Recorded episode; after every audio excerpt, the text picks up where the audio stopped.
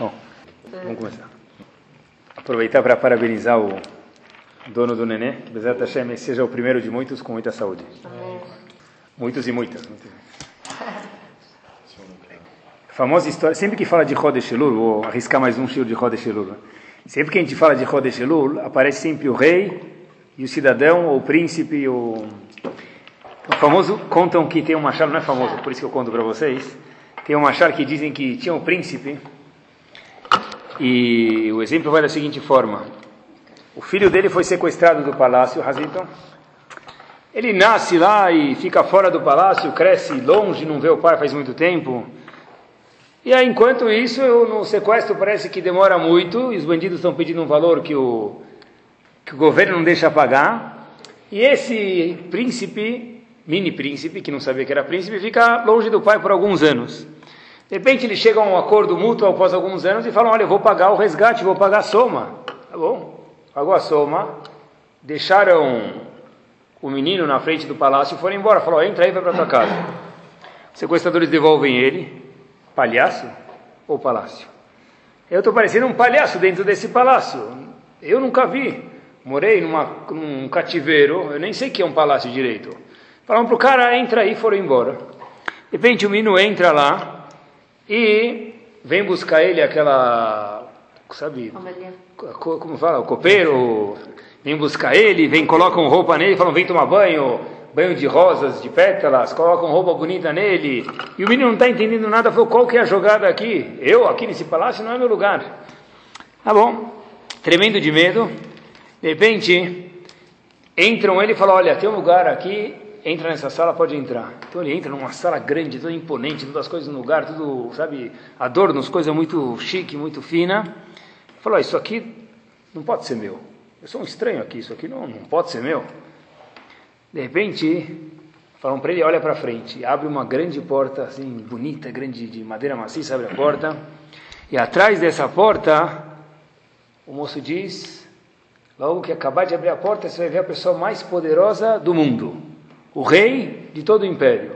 Então, o menino está morrendo de medo, abre a porta, o menino se vê lá completamente perdido naquele palácio, e aí ele fala: Uau, senhor rei! Ele fala: Não, não é o rei, eu sou o seu pai. E o menino começa a chorar no colo do rei. Que na verdade ele falou: Mais uma vez eu não sou o rei, eu sou o seu pai. O Nimshal aqui é Pashut, um pouco, e um pouco não é tão pachudo, não é tão simples, mas nós somos esse menino que foi sequestrado durante o ano, e a gente, por uh, N razões, acabou ficando longe, esquecendo o que a gente falou no show passado, o que a gente está fazendo no Lamazé nesse mundo, e o Meler, que a gente vê ele como Meler, que também é Meler, que também é rei Akadosh Baruch Hu, mas Hashem sempre fala para a gente, Avino, Malquino, antes de ser teu rei, eu sou teu pai, que eu te amo.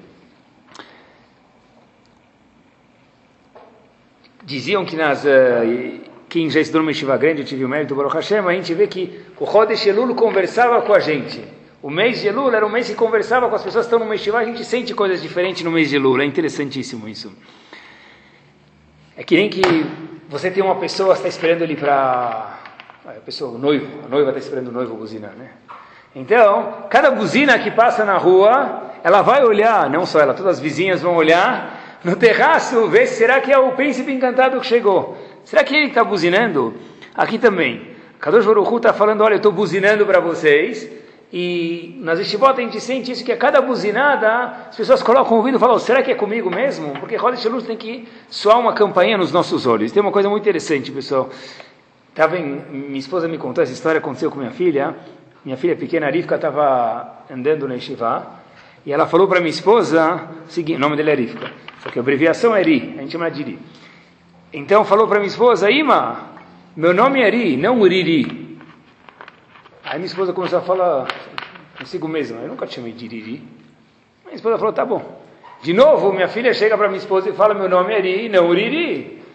Aí minha esposa chega e fala, olha, mas por que, que você está falando isso? Eu nunca te chamei de Riri. Ela fala, é, aqui na Estivá, a gente ainda está cheio de passarinho, eles ficam toda hora, Ri, Ri, Ri, Ri, Ri. Meu nome é Ri, não Riri. Eu aprendi dessa coisa, uma, assim, disse uma lição muito interessante.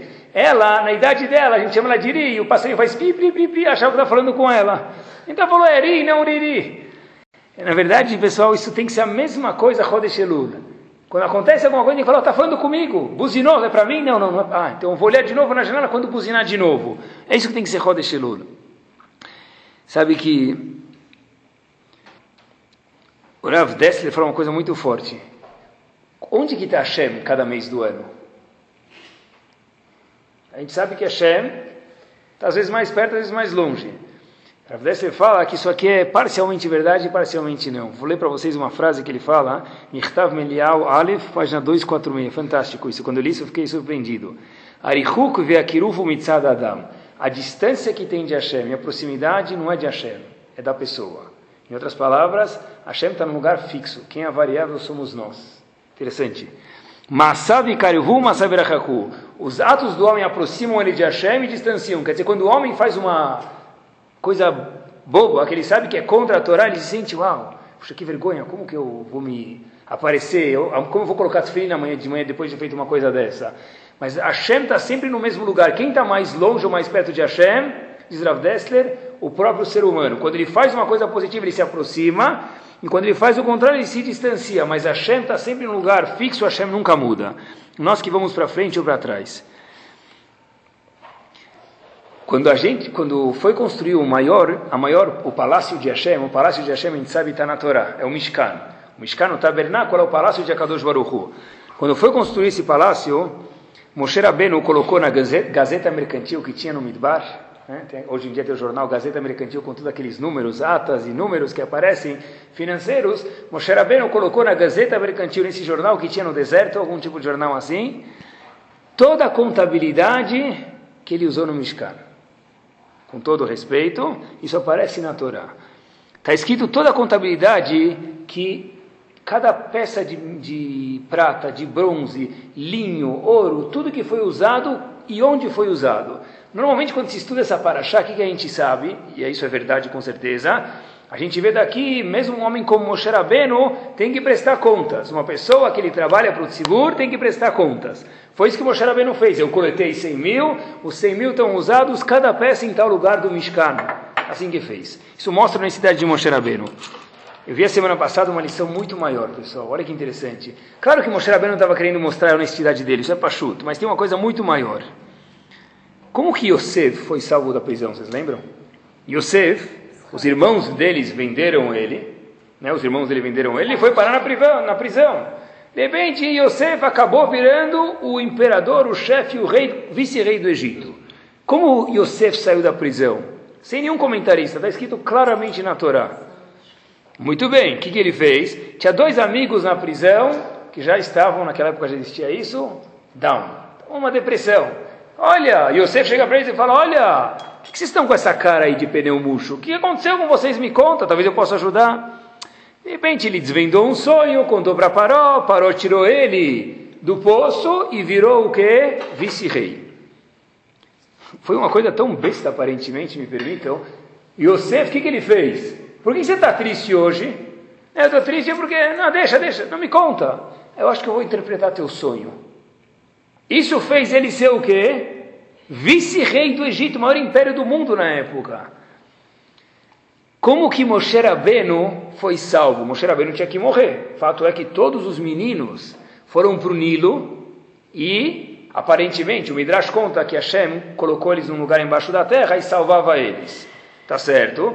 Mas, aparentemente, todo mundo desapareceu. Moshe Rabbeinu foi salvo. Por que Moshe Rabbeinu foi salvo? O que aconteceu com Moshe Rabbeinu? Está escrito na Torá.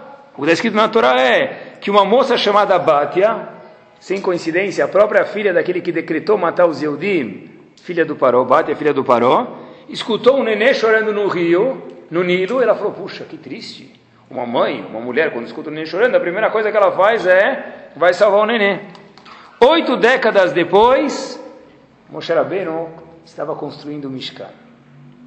Aí ele falou, olha, se foi por causa de um choro que eu fui salvo se foi por causa de uma interpretação de sonhos que Yosef, que estava no lugar mais baixo do mundo, que é uma prisão, não é nem prisão como hoje em dia. Hoje em dia o cara que é formado tem prisão especial, não é, Loreno?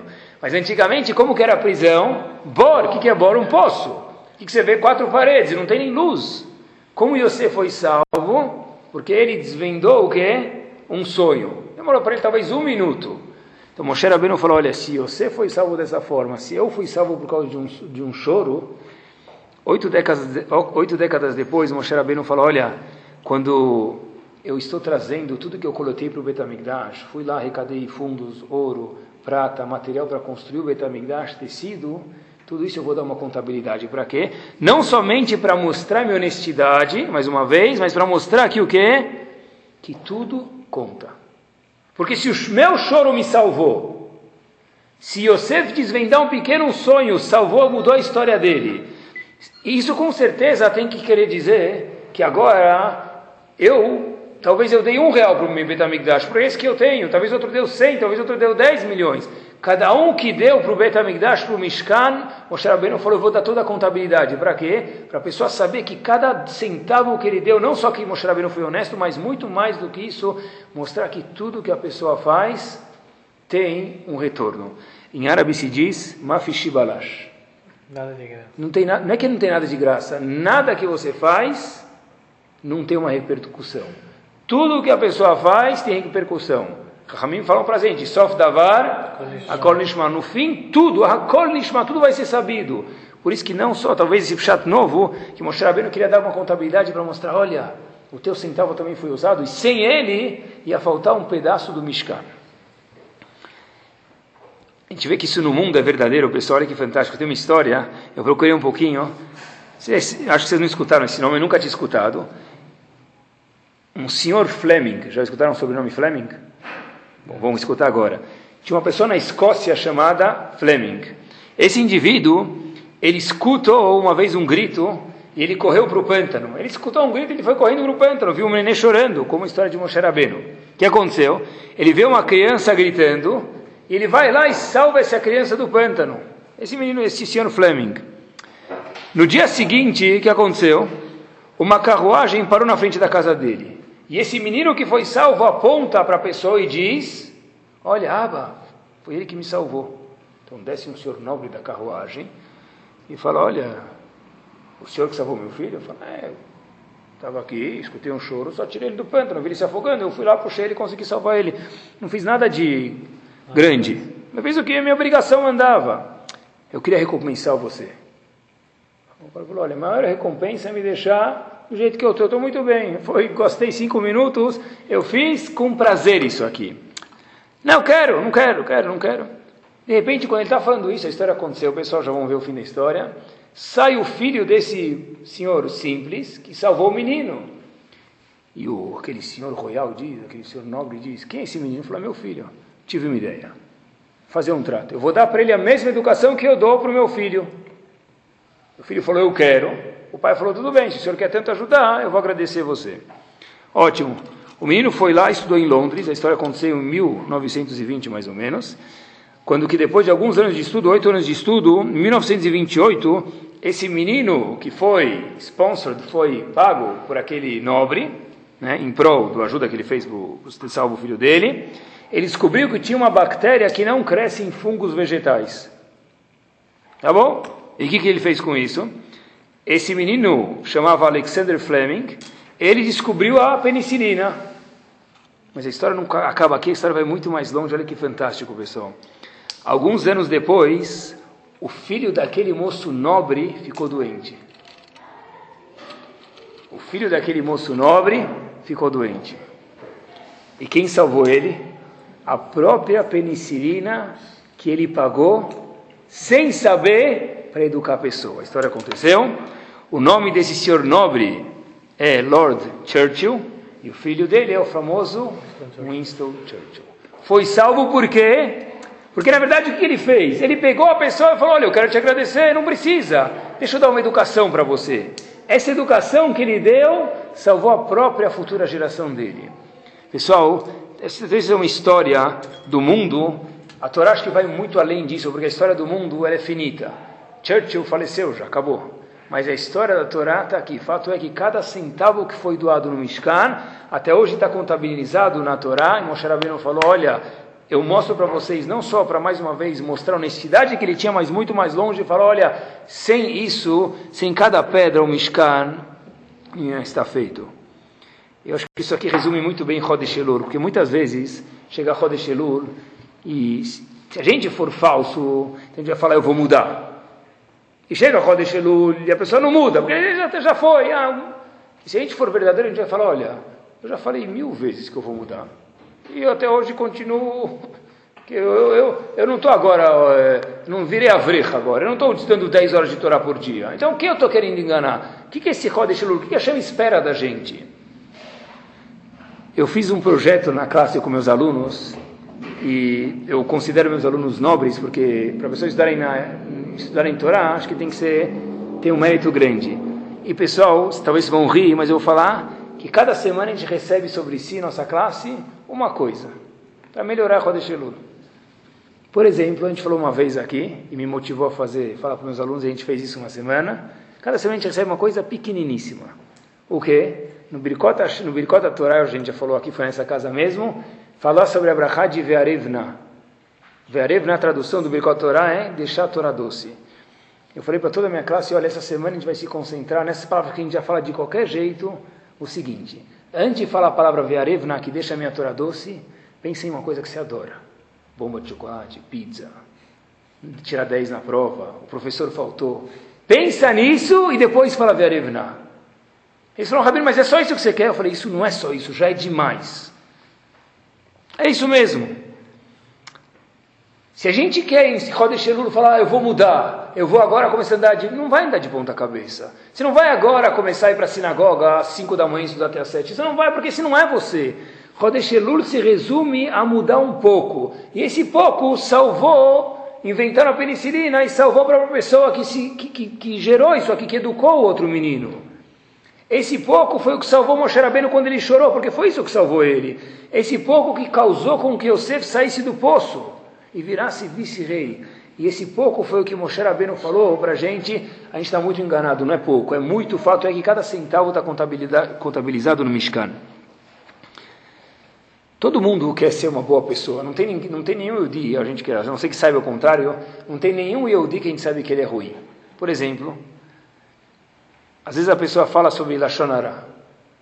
Se a pessoa for inteligente, ele vai ser sincero e vai falar: Eu nunca vou parar de falar Lashonara. E é verdade. A Gemara fala: Kulam be'avak Lashonara. Todo mundo fala um pouco de Lashonara. Se a pessoa for uma pessoa assim que está querendo se enganar, vai falar: Não, amanhã, passado Rosh eu nunca mais vou falar Lashonara. Mas não é verdade, a gente sabe. O que Hashem espera da gente? Se é impossível, aparentemente, parar de falar. O que a gente espera para a gente é que em vez de você falar 10 minutos de Lashonara, você fale 5. Mas ainda vou falar 5, vai, mas você não vai falar os outros 5. É isso que a Hashem espera da gente. Rosh Hashanah se baseia, Yom Kippur se baseia, Chodesh Elul se baseia em mudar. E o Hidush é que para a gente mudar um pouco é pouco. E para Kadosh Baruch Hu mudar um pouco é demais. Kashrut. Eu já como tal coisa. Eu sei que não é tão kasher. Cada um sabe onde ele fura. E todo mundo fura de algum jeito ou outro. Hashem fala, olha, mas eu vou continuar comendo, mas isso eu não vou mais comer. Existe isso? Existe fazer uma parte e não fazer outra? Claro que existe. Isso é Rodesh Elul. Rodesh Elul é subir um degrau. Não é chegar no telhado. Porque chegar no telhado a gente sabe que é impossível chegar. Hoje, o fato é que a gente tem 120 anos de vida e a Kadosh quer que cada ano a gente melhore um pouco. Se a gente melhorar tudo agora, vai acabar com a graça da vida, não vai ter que melhorar depois. A Hashem espera que a gente suba mais um degrau e mais um degrau, pessoal. Tem a de Tarata Mishpachá, a pessoa pode melhorar, dignidade, a pessoa, todo mundo tem o que melhorar. Aí eu não vou fazer tudo. Faz mais um pouco. É isso que eu, Hashem, quero de você. Uma pessoa que estuda a Torá, ele tem que ter uma certa hora, um certo tempo que ele tem que fixar para estudar a Torá. Mas eu não vou estudar todo dia duas horas. Mas você pode estudar um certo tempo, fixar semanalmente ou diariamente, ou o que for. Kadosh Baruch espera uma melhora de cada um de nós, pessoal. Outros exemplos, mais dois, me permitam. Shabat. Aí eu não faço tudo no Shabat. Mas não é ou fala no telefone ou faz tudo. Hashem falou, tá bom, se você vai falar no telefone, que é errado, e você não vai subir e você não vai subir de elevador, você deu um passo para frente. Eu aceito a sua aproximação. A Kadosh Baruch não é tudo ou nada. Porque se a gente for falar tudo ou nada, quem está enganando? Ninguém consegue fazer tudo. Fato é, repito, que a gente vive 120 anos. Por quê? Porque Hashem quer que a gente melhore durante 120. Hashem entende, é claro, que não é tudo ou nada, pessoal. E foi isso que salvou Yosef, foi isso que salvou Moshe Rabbeinu, e foi isso que Moshe Rabbeinu contabilizou no Mishkan. Às vezes as pessoas falam, ah, Rabino, se eu Uma mulher às vezes já, já me falou isso. Se eu no Shabat me vestir com tzniut, não é ser hipócrita? Porque não sou eu esse. Essa mulher não sou eu. Porque eu uso calça, por exemplo. E no Shabat eu não vou usar calça. Eu estou sendo hipócrita. Eu não acho que estou sendo hipócrita. Me permitam, nem a Kadosh Baruch acha. Por quê? Porque você está mostrando que você quer melhorar. E você não é aquela pessoa que sempre é assim. Você está mostrando que você quer melhorar. Às vezes, a pessoa de verdade sente, olha, eu estou sendo hipócrita. Hipócrita é a pessoa que não muda. Que ele virou a pessoa que é errada. A Kadosh Baruch fala, você mudar um pouco é bastante. Eu não faço bracha quando eu como. Tá bom. Mas se você receber sobre isso em Rodesh Elul, que se você só vai fazer bracha quando você tomar água. Mas quem eu estou enganando? Ninguém. Se você mudar, se você não mudar, você está enganando a você e a Kadosh Baruch É isso mesmo. Isso, essa é a lição, pessoal, de Rodesh Elul.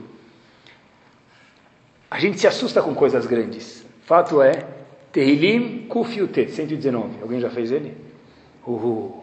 Sempre que tem lista de Teilim, não é? Se procura de 1 a 10, de 10 a 20, quando chega no 119 todo mundo pula. Porque 119 é, um, é metade do Teilim é o 119. Não é? Tem todas as letras. Então aquele Teilim é tão grande, esse Teilim é... Tem outro que eu posso fazer? O Hidush de Chodesh Elul é, no exemplo do Teilim, é que eu não vou fazer o Teilim inteiro, eu vou fazer a letra Aleph, Bet Gimel. Ah, mas eu não fiz tudo. É isso mesmo, mas você fez Aleph, Bet Gimel. Não é eu não fiz tudo. Rodesh Elul é saber olhar que você fez o Aleph Bet Gimel daquele Teilim, Kofiutet, por exemplo. Quando a pessoa, quem trabalha vai entender isso melhor do que eu, quando a bolsa desce um ponto percentual, muda muita coisa na economia. Quando ela sobe um ponto percentual, muda muita coisa. E quando o Federal Reserve fala que os juros vai cair 0,25%, ou vai subir 0,25% ao ano, a repercussão que isso tem nas bolsas da China, do Brasil, no Wall Street, é completamente gigante, pessoal. Isso não é nem um pingo no oceano, e não falo com exagero, desse 0,25% que a gente precisa mudar em Yom Kippur precisa mudar até lá. Não é, não, é, eu não estou exagerando, eu acho que é menos, eu estou convicto disso. Porque, na verdade, se quando um Bassara vai dar um indivíduo, fala que a bolsa vai, ele, ele coordena a inflação com todos os cálculos e a potência do mundo, um Yehudi também é a potência do mundo. Quando o Yehudi melhora uma ação, ele subiu 0,25%, subiu 1%, isso aqui tem um impacto tremendo no xamã que a gente não pode nem imaginar. O Rafetz Haim sempre costumava fazer essa conta. Hoje em dia tem, se a gente procurar quanto imposto estão pagando, dá para investigar. Tem uma coisa chamada impostômetro, não é? Então você vê, eu não sei quanto que usam, quanto que não usam, mas você vê quanto que está entrando, o que, que se faz, né? Onde quanto está entrando? Parece que antigamente quando se enchia gasolina, lembra que ficava rodando aquele marcador? Esse impostômetro fica marcando quanto vão pagando a cada segundo, milésimo de segundo de imposto. Hafetz Haim inventou um mitzvotômetro. Qual o mitzvotômetro dele? Havetz Haim falou qual a mitzvah, maior mitzvah que existe no mundo. Já falei dezenas de vezes para vocês. Qual que é? Talmud Torah, não pode sair do nosso coração. A maior mitzvah que existe no mundo é Talmud Torah. Cada palavra de Torah é maior do que todas as outras mitzvot. Diz o Havetz Haim, não precisa ser um radialista para falar 200 palavras de Torah por minuto. Cada um minuto que a gente estuda a Torá, a gente ganha 200 mitzvot, que são a maior mitzvah do mundo, incomparável com qualquer outra. Quer dizer que se eu me comprometer a estudar um minuto de Torá, eu ganhei 200 mitzvot novas. Uau, é isso mesmo. Rodesh não é o tudo ou nada, Rodesh é saber que mudar um pouco é bastante, não existe um pouco, pessoal. Tem até um, uma lahá, isso é trazido, quando uma pessoa em Rodesh escreve uma carta, por exemplo, o que, que precisa falar? Precisa falar Ktivá vechatimatová, não é isso? Quando você escreve uma carta escrita na Lachá, você manda uma carta para outro Yodi, tem que escrever Ktivá vechatimatová. Quando alguém te fala isso, você é obrigado a falar Amém. Por quê? Porque vai lá saber se o Ktivá vechatimá dele, justo vai te impulsionar a chegar no Ktivá vechatimatová. Fala Amém. Isso é Chodesh Elul, mas um Amém dele vai me ajudar? Vai sim. Ktivá vechatimatová em Chodesh Elul, quando se escuta responde amém, porque vai saber lá se é o poder da boca daquela pessoa que te falou que tiver Hatimatová. Talvez justo isso vai ser o combustível o gerador para que você tenha que tiver Hatimatová. Qualquer brachá, mas especialmente a gente vê nas, toda vez que tiver Hatimatová. Né? Hazakobaru, desliga o telefone. Fala amém. Está escrito no Lachá, isso aqui não é besteira. Por quê? Porque vai impulsionar. Rodesh Elur talvez seja o lema é saber que não tem nada pequeno, pessoal, tudo é gigante. seja bom, ou lo no contrário. Eu vi uma coisa arrepiante há três anos atrás, para a gente entender esse conceito. Korah, a gente sabe que quando se fala de esponja de aço, se fala de bombril. Quando se fala de machlok e discussão, se fala de quem? Korah, não tem outro. De repente, Moshe Rabbeinu queria provar que ele estava o verdadeiro, e Korah estava o quê? Errado. Moshe Rabbeinu queria provar, eu estou correto, e Korah, você está errado. De repente, Moshe Rabbeinu fala o seguinte, se a terra engolir, engolir todas as pessoas, isso mostra que eles estão equivocados. Em contrapartida, se a terra não engolir eles, isso mostra que eu, Moshe Rabbeinu, estou errado, a Torá inteira é uma mentira, uma farsa, e vocês continuam liderando o mundo. Tá bom. Moshe Rabbeinu queria mostrar que tudo veio de Hashem. Até que o Pasuk fala, fala Vayerdu Sheolah. Está escrito que o Pasuk diz que as, algumas pessoas do grupo de Moshe Rabbeinu desceram vivos, foram engolidos vivos embaixo da terra. E a pergunta é, por que, que Moshe Rabbeinu queria que eles descessem vivos? Moshe Rabbeinu não queria se vingar deles, Moshe Rabbeinu queria sim mostrar para o mundo que ele estava certo e os outros estavam errados. Então, se eles morressem, logo que fossem engolidos, já era suficiente. Por que, por que as, as pessoas do grupo de Korah desceram vivas lá para baixo, pessoal? Quem perguntou isso foi um dos, um dos rebes de Beus, Ravi Sachardov. Olha que resposta fantástica que ele diz, pessoal.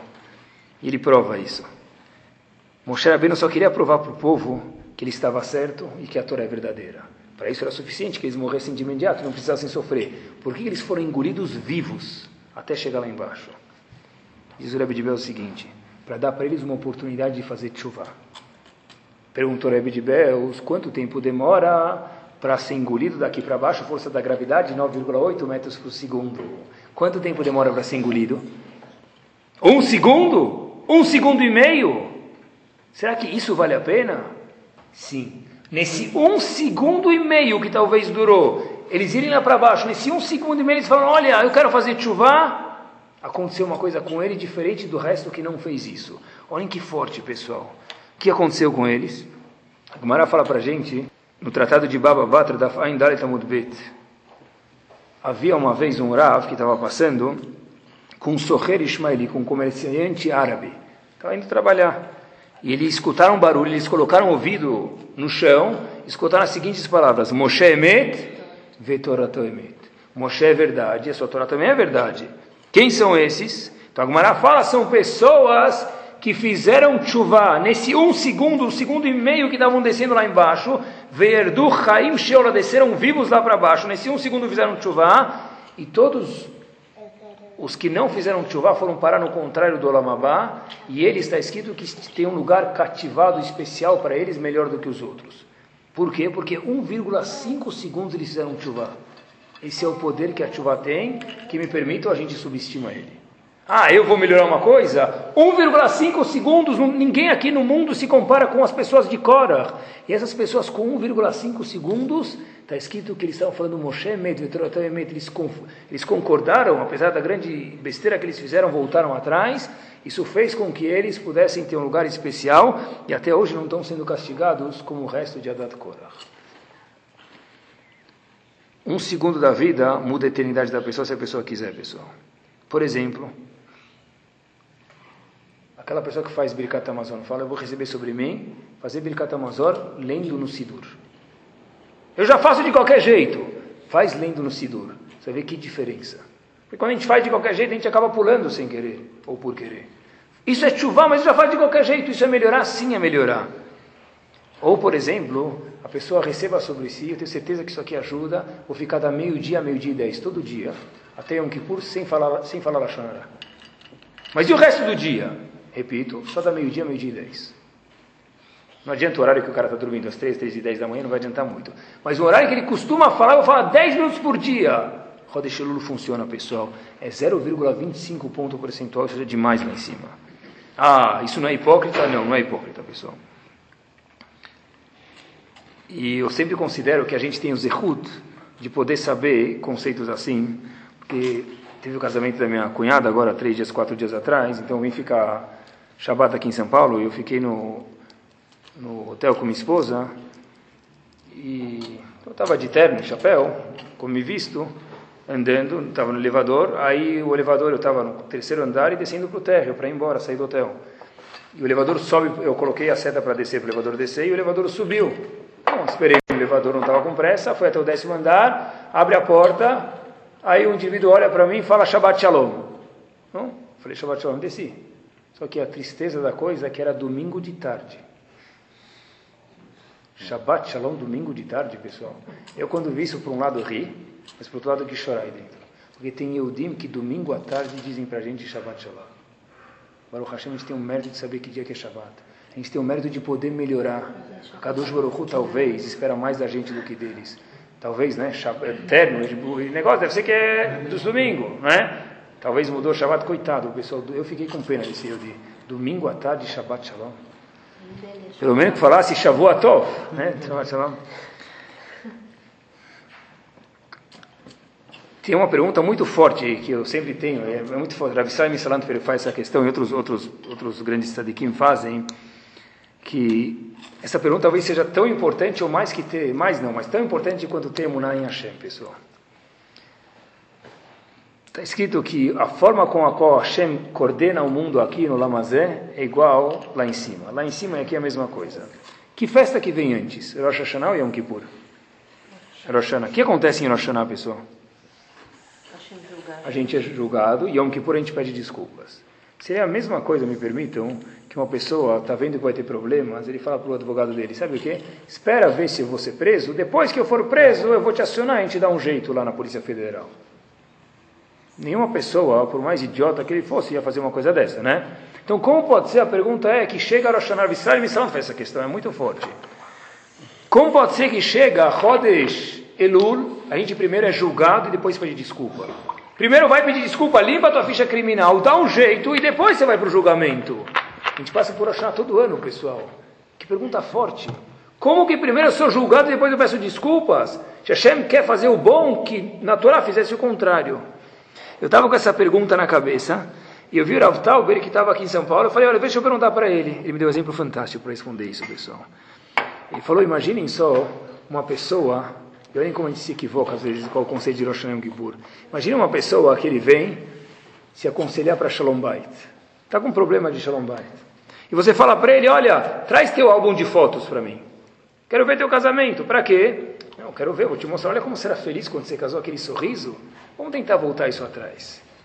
Se o noivo, a noiva fala, eu tenho nojo de ver aquele álbum de casamento, eu não consigo mais ver aquele noivo, não consigo mais ver aquela noiva, então, infelizmente, parece que tudo está terminado.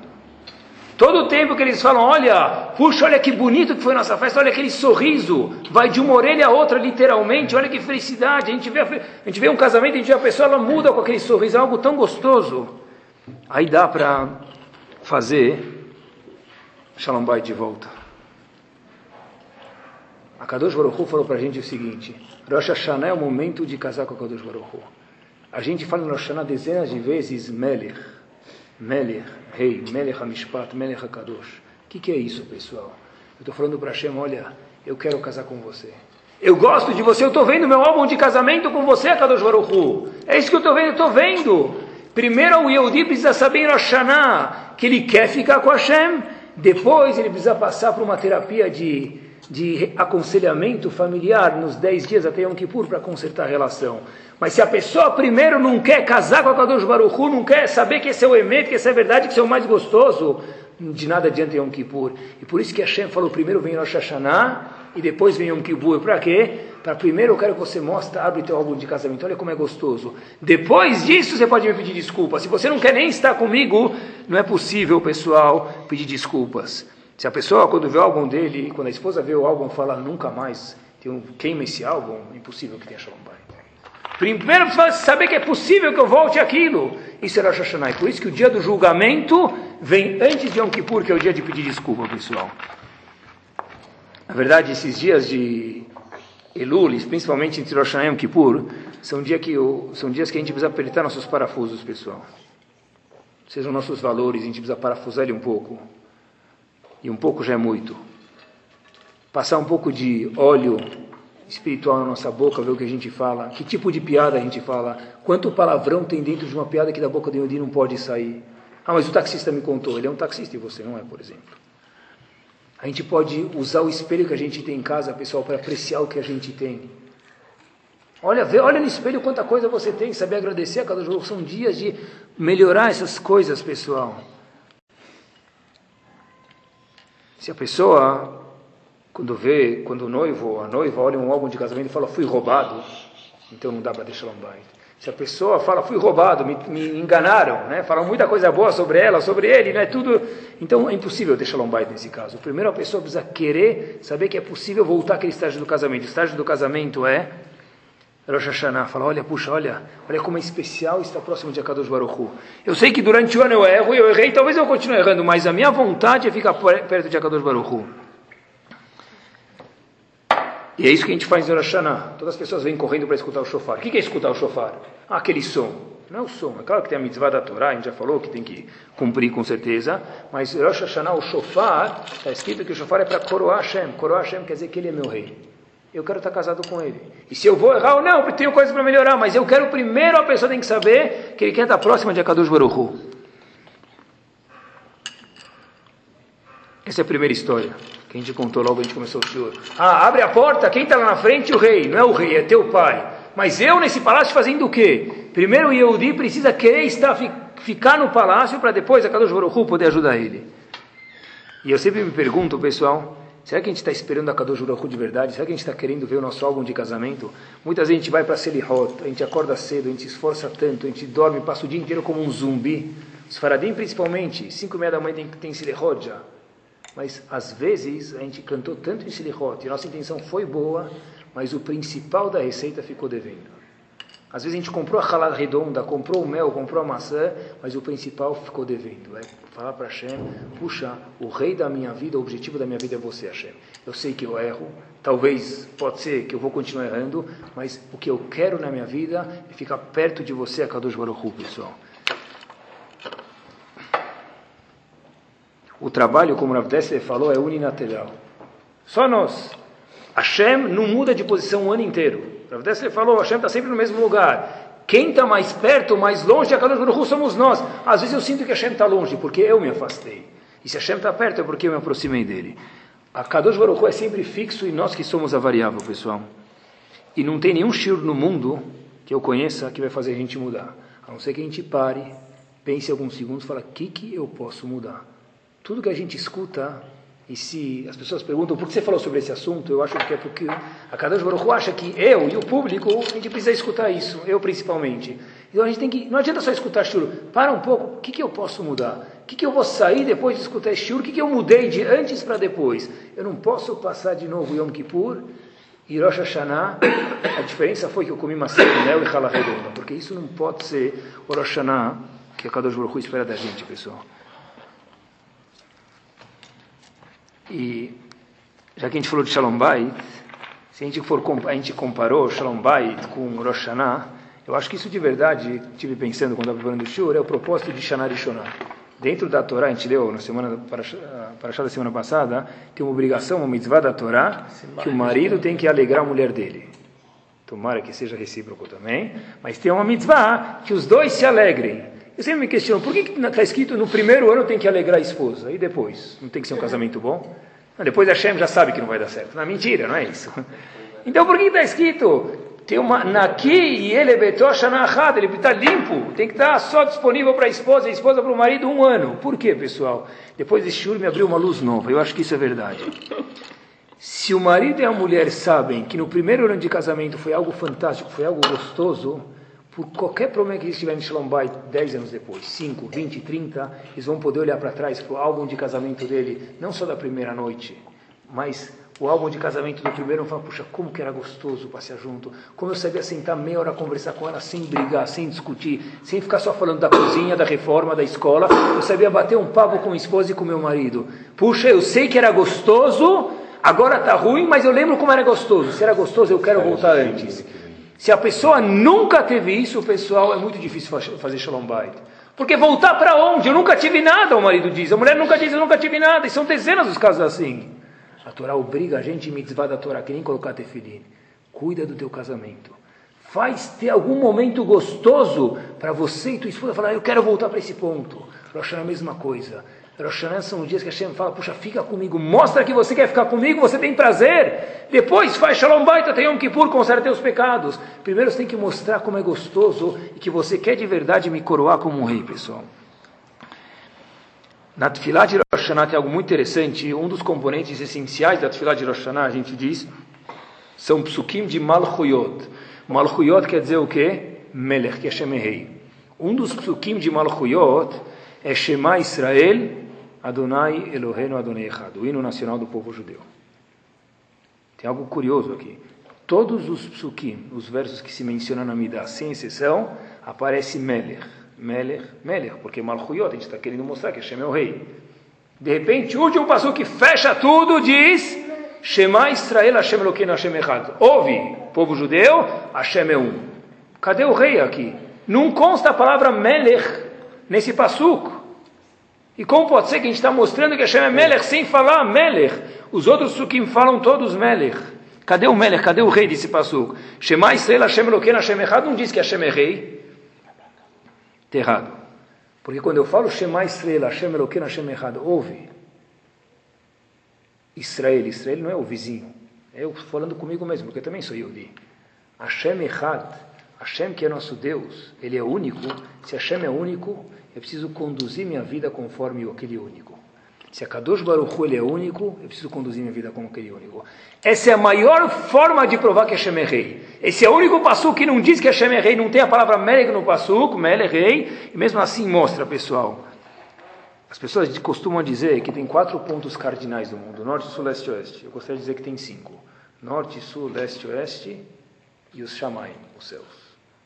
A pessoa tem que ter um dos pontos cardinais da vida dele, não pode ser só norte, o trabalho, sul, a fábrica, leste a conta do banco dele, oeste as férias dele, tudo é importante. Mas se na vida do Yehudi não leva em consideração o quinto ponto cardinal, que é Kadosh Baruch pessoal, o que, que ele está fazendo no Lamazé? O que ele está fazendo aqui 120 anos? As pessoas dizem que hoje o mundo está difícil, e está mesmo financeiramente. Uma pessoa falou até, olha, eu trabalho o mês inteiro para fechar o mês. Mas eu perguntei para a pessoa, se você financeiramente espero que melhore, mas se você só trabalha para fechar um mês, você está vivendo para quê? Para fechar um mês, para fechar outro mês, isso tudo isso para quê? Tem algum propósito na tua vida? Shema Israel Hashem Hashem Se tem um quinto ponto cardinal na vida da pessoa, ele tem outro propósito, ele está trabalhando para fechar um mês e muito honrado ele é, mas isso tudo para quê? Eu tenho algum propósito mais eterno, mais infinito na minha vida, pessoal. É isso que a gente fala no fim do Aleno Neshaber. O Aleno Neshaber, ele vai para o pódio em Yom Kippur, né? A gente sabe que na Tfilah. O que a gente fala no fim do Aleno Neshaber? Vehaya Hashem lemelech al kor haaretz, vayom ha'u hi Hashem echad, ushmo echad. Tradução, Vehaya Hashem lemelech al kor haaretz. Hashem vai um dia ser rei sobre toda a terra. E aí, vayom ha'u naquele dia hi Hashem echad, ushmo echad. Ele vai ser único. Até agora ele não é único? Não, porque quando a gente não reina Kadosh Baruch nas nossas vidas, ele não é único. Bayomahu, só depois ele vai ser único, é verdade. Quando a gente aceitar ele sobre rei, sobre nossas vidas, aí sim ele vai ser único, pessoal. Uma vez que a velha Lapiano contou esse machado, que tinha um bêbado, e o amigo dele estava sóbrio, queria cuidar dele. Então ele falou, olha, eu vou colocar você na linha do trem, e você pelo menos vai seguir esse caminho, e muito você não vai conseguir se perder. Diz que esse moço que estava bêbado começou a andar sozinho lá, e de longe ele vê uma luz. E fica, oh, que bom, tem uma casa lá na frente. Sabe, quando o trem estava se aproximando, o trem começou a ver que tinha uma pessoa na frente do trilho de trem, que ele fez? Começou a piscar a luz. Esse bêbado falou, uh, não só que tem uma casa, ela está chegando cada vez mais perto de mim, parece que é um bar, a luz está brilhando, tem neon, open bar, não é? Chegando mais perto do trem, o trem vê que esse indivíduo está lá na frente, não está saindo. O que, que o indivíduo do trem faz, o maquinista? Começa a buzinar. Aí o bêbado fala: Puxa, chefe, muito obrigado. Tem música, tem bar, tem luz. que mais eu posso querer da minha vida? Qual foi o fim desse bêbado? A gente sabe. Se Rosh Hashanah passa, pessoal, com música, que a gente canta, com luz, que é a doce, com as coisas a gente está andando no trilho de trem, não está fazendo nada se isso é o nosso Rosh Hashanah, pessoal. Rosh Hashanah não pode ser único exclusivamente isso. Não tem diferença nenhuma entre uma pessoa que não muda, me permitam, e esse bêbado. E um último ponto pequeno que eu queria falar para vocês. Dentro da atividade de Rosh Hashanah, a gente falou sobre, sobre Malchuyot, Melech, que mostrar que Hashem é Melech. e tem uma parte que é chamada Zichronot. O que é Zichronot? Lembrança do quê? Qual lembrança que a gente tem que mencionar? Uma das partes do peso pesado de um Musaf, que a gente fica lá com fome durante a reza, é chamado Zichronot. Zichronot resumido pelos Chachamim em um pasuk. En shichechal lifnei chisekavodecha. Não é nenhum pasuk, é um dito. En shichechal lifnei chisekavodecha. Não tem nada que é esquecido perante quem? Você é Kadosh Baruch. Durante Rosh Hashanah, faz a gente mencionar dezenas de vezes essa frase. En shichechal lifnei chisekavodecha. Não tem nada esquecido perante Hashem. Perante quem tem coisas esquecidas? Perante a gente. A gente não lembra que a gente nem comeu ontem. Eu não lembro que mitzvah que eu fiz ontem nem quis haverá. Kadosh Baruch Hu diz, não tem nada esquecido. Se você uma vez fez uma coisa um pouco melhor do que você fazia antes, hoje em Rosh eu vou te julgar por isso. Você merece. Mas eu não lembro. Mas não é a gente que precisa lembrar. Kadosh Baruch Hu precisa lembrar. Ele não esquece, pessoal. Por que a pessoa é julgada sobre tudo o que ele faz em Rosh? Ramim dizem, me permitam, que a pessoa é julgada até como ele assou o nariz na frente dos outros em Rosh. Ele é julgado, melhor dizendo, em Rosh como ele assou o nariz o ano inteiro na frente das pessoas. Uma pessoa que é discreta e assou o nariz, Hashem vai agradecer ele. Uma pessoa que assou o nariz de uma forma vulgar, assim diz Agmará, ele vai ser julgado por isso, Rosh Hashanah. Pergunta Rav Dessler, por que tão longe?